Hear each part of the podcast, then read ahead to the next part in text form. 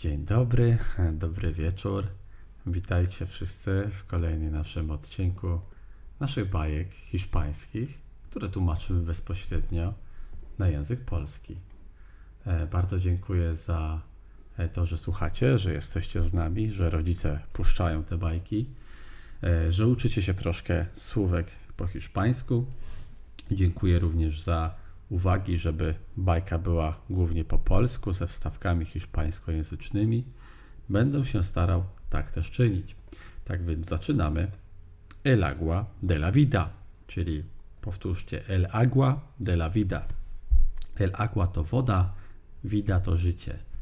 Woda życia, czyli życiodajna woda. E, był sobie pewnego razu bardzo chory król który niestety mógł umrzeć w każdej chwili. Ale miał trójkę synów. Nie wiedzieli, jak mu pomóc. Pomyśleli sobie mm, pewnego dnia, że to już jest naprawdę koniec, bo widzieli swojego ojca, który bardzo słabo już wyglądał. Miał całe e, takie szklane oczy, jego broda była cała biała, już był takim staruszkiem, jak taki dziadziuś. E, wiem, że martwicie się e, zdrowiem waszego, mm, waszego ojca, powiedział pewien człowiek, który nagle pojawił się w pałacu. Wierzcie mi, kiedy wam mówię, że jedna rzecz, która może go uleczyć, to woda życia, agua de la vida. Idźcie jej szukać i jeżeli on się jej napije, to wyzdrowieje. Ok. A gdzie możemy to znaleźć? Zapytali. Przykro mi, ale bardzo ciężko jest ją odnaleźć, tak więc mm, nikt do tego dzisiejszego dnia nie udało, nie, nie zdołał tego zrobić. E, nie wie, gdzie jest miejsce tej wody. Natychmiast idę i szukać, powiedział najstarszy syn i pojechał na koniu, ponieważ wiedział, że może być też ratującym dla swojego taty. Siadł, y, wsiadł przede wszystkim wcześniej tego konia, a wcześniej musiał wejść do stodoły. I jak już siadł na konia, osiodłał go i galopem poleciał do lasu. Boska to jest las. W połowie drogi potknął się o małego skrzata krasnala, który y, przez niego, przez, który, przez którego musiał zatrzymać się, tak? Gdzie idziesz? Spytał go takim mm, głosem tubalnym ten skrzat. A co cię to obchodzi? Zjeżdżaj z mojej drogi, głupi Karle. Nasz skrzat poczuł się bardzo obrażony, no i rzucił na niego zły czar, że po prostu jego droga, tego naszego młodzieńca na koniu, najstarszego z e, księżąt, książąt, Principe, to książę, pamiętamy, e, że poleciała aż w góry, do Las Montañas. No i co? No i król mm, nie mógł dostać pomocy, bo jego syn zgubił drogę i nie mógł się wydostać. Zobaczył, że zobacząc, patrząc, że jego starszy brat Hermano nie wraca, Hermano, ten średni brat zobaczył, że musi iść poszukać sam tej wody życia. Więc y, przebył podobną drogę mm, przez las i też potknął się od tego samego skrzata. Dokąd idziesz? zapytał go tak z ciekawości. Już ci na pewno powiem, e, ty pytalski karzełku. Odsuń się i zostaw mnie w spokoju. Znowu się zdenerwował, zesmucił nasz skrzat. Nic złego nie zrobił, tylko zapytał, gdzie jedzie. No i taką samą zły czar na niego rzucił tego starszego brata, e, który zamiast do montania z góry, to on skręcił do jakiś wąwóz, czyli desfiladero i nie mógł uciec z tego wąwozu. Takich, takich te czary zadziałały za to, że tak się zachowali. Najmłodszy syn króla bał się o swoich braci. E, mijały dni, żaden z nich nie przybył, więc postanowił sam wyruszyć. No i znowu spotkał tego skrzata i on pytał, gdzie idziesz? Jadę szukać wody życia, żeby uratować mojego tatę, króla, e, ponieważ e, nie wiem, gdzie to jest i nie wiem, gdzie mam się kierować. E, no i nasz skrzat poczuł się wreszcie szczęśliwy. Nikt go nie obraził, mile go potraktowali, więc postanowił młodemu spojrzeć w oczy i powiedział: że to jest dobry człowiek z dobrym sercem. Pomogę ci. Znam to miejsce, gdzie możesz znaleźć tę wodę życia. Tak? No musisz iść teraz do ogrodów y, w swoim mm, zamku y, i tam jest taki drugi, taka mapa do takiego zamku, w którym to odnajdziesz. Okej, okay, dziękuję. A jak mogę wejść do tamtego zamku, którego odnajdę? Nie jest zaczarowany? Jest zaczarowany, ale masz tutaj w ręce ma dwa magiczne, dwa magiczne mm, e, bochenki chleba. Druga rzecz to będzie Twoja magiczna różdżka i masz, trzymaj, to jest dla Ciebie. Kiedy przybędziesz do tego, do tego zamku, e, uderz trzy razy naszą różdżką w drzwi. Otworzą Ci się automatycznie. Jak dzisiaj automatycznie otwiera się garaż samochodu w domu. No i co? No i będziesz mógł odebrać wodę, ale najpierw e, zobaczysz dwa lwy, które musi dać im ten, e, ten chleb, żeby mógłby przejść. Kiedy już dasz im ten chleb, one najpewniej zasną i ty będziesz miał czas do godziny 12 w nocy, żeby pobrać tą wodę, bo zamkną się te drzwi na zawsze i nikt nie będziesz mógł wyjść. Król podziękował, znaczy król, syn króla, przepraszam, podziękował za tą pomoc i postanowił e, przyjść, uściskać tego naszego skrzata na pożegnanie. Poleciał do tego zamku, otworzył te drzwiczki, tą, tymi trzema uderzeniami pojawiły się tam te lwy, no ale dostały te dwa chlebki, no i te chlebki były takie już e, jakieś zaczarowane na tyle, że potem te chleby spowodowały, że te lwy zasnęły, więc mógł iść dalej. Przeszedł dalej, wszedł do tego zamku, e, zobaczył wielki salon, e, zobaczył, że ktoś tam jest. Przepiękna princesa, czyli księżniczka. Na dole były te leones, nie? Leon to jest y, lew. Tam były te lwy. Tutaj jest princesa. Ma smutne oczy. Biedna dziewczyna dużo czasu była zamknięta, niestety, y, w tym zaczarowanym zamku. On go odczarował. Dziękuję, że mnie uratowałeś. Jesteś moim, y, jesteś moim Salvador. Salvador to jest ten zbawiciel, wybawca, ten, kto wybawił kogoś dała, pocałowała go, uwaga, w usta. Nie patrzymy się, fuj, jak w ogóle można się całować w usta, no ale dobra.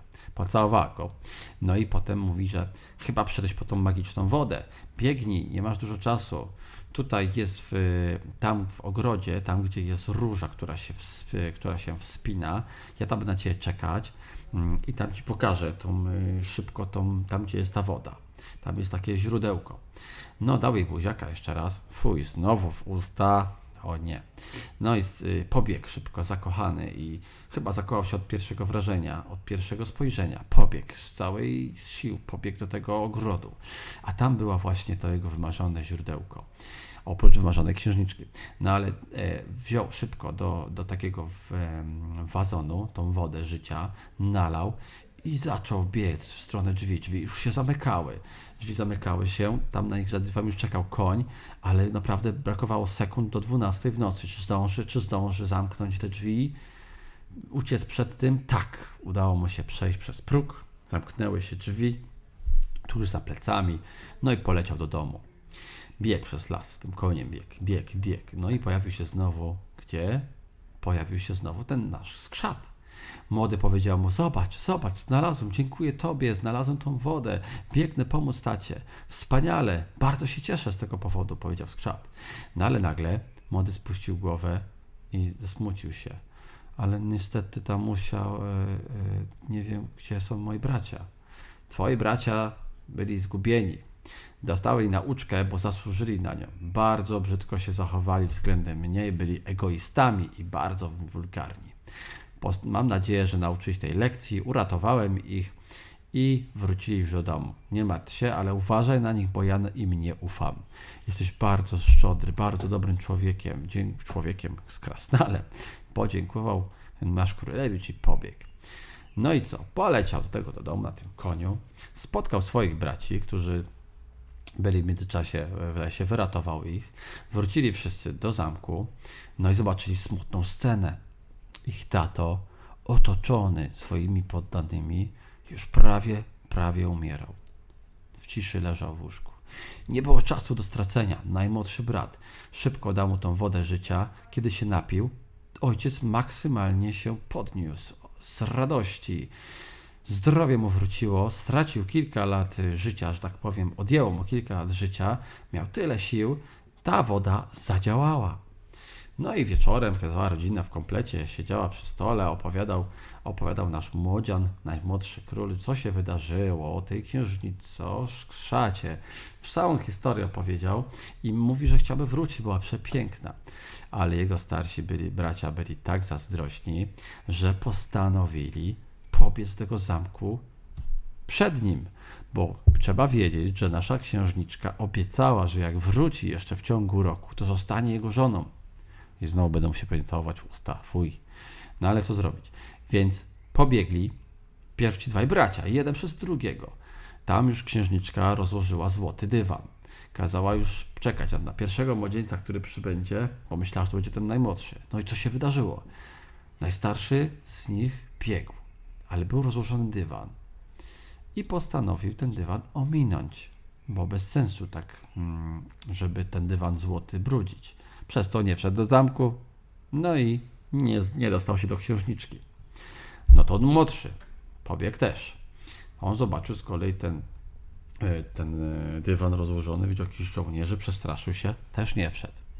No i ostatni w końcu też przybiegł, biegł za nimi do tej swojej księżniczki. Zobaczył z daleka już oknie księżniczkę, był tak, był tak rozkręcony, tak był już rozemocjonowany, że pobiegł, nie zauważywszy, że tam jest ta straż, że jest, y, że jest złoty dywan piękny w tych brudnych butach, przebiegł przez ten dywan, nic się nie stało, bo księżniczka czekała już w środku i znowu go pocałowała. Już nie mówię gdzie, bo po co. Wiadomo, dorośli się tak całują, bo to jest fajne, ale młodsi, nie wiem, takie spoko, sami ocencie.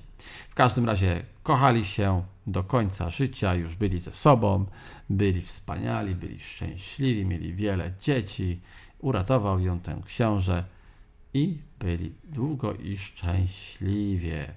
A co się stało z naszym skrzatem? Też był szczęśliwy, że mógł komuś pomóc. Król był szczęśliwy, bo miał wspaniałą synową i znowu żył. Wszyscy byli szczęśliwi tylko dlatego, że nikt się nie bał być grzecznym, dobrze wychowanym, że nie obraził innego człowieka czy też skrzata. Więc pamiętajcie, morał jest prosty. Wiecie jaki?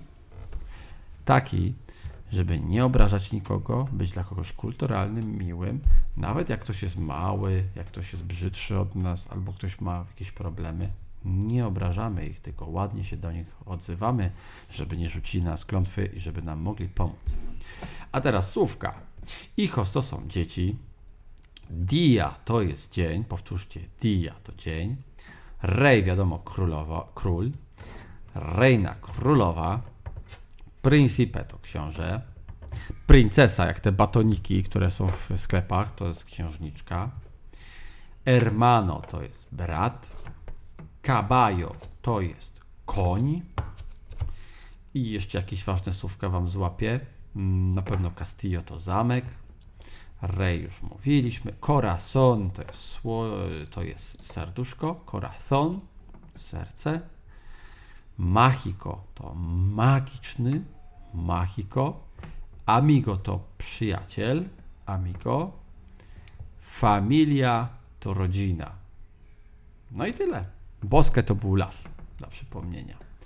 Wielkie dzięki, że słuchaliście naszej bajki i do następnego razu e, powtórzcie sobie słówka, powtórzcie z rodzicami. No i pamiętajcie, za dobre zachowanie są dobre oceny, więc bądźcie grzeczni. Cześć, adios. Czytał Bartosz Otorowski.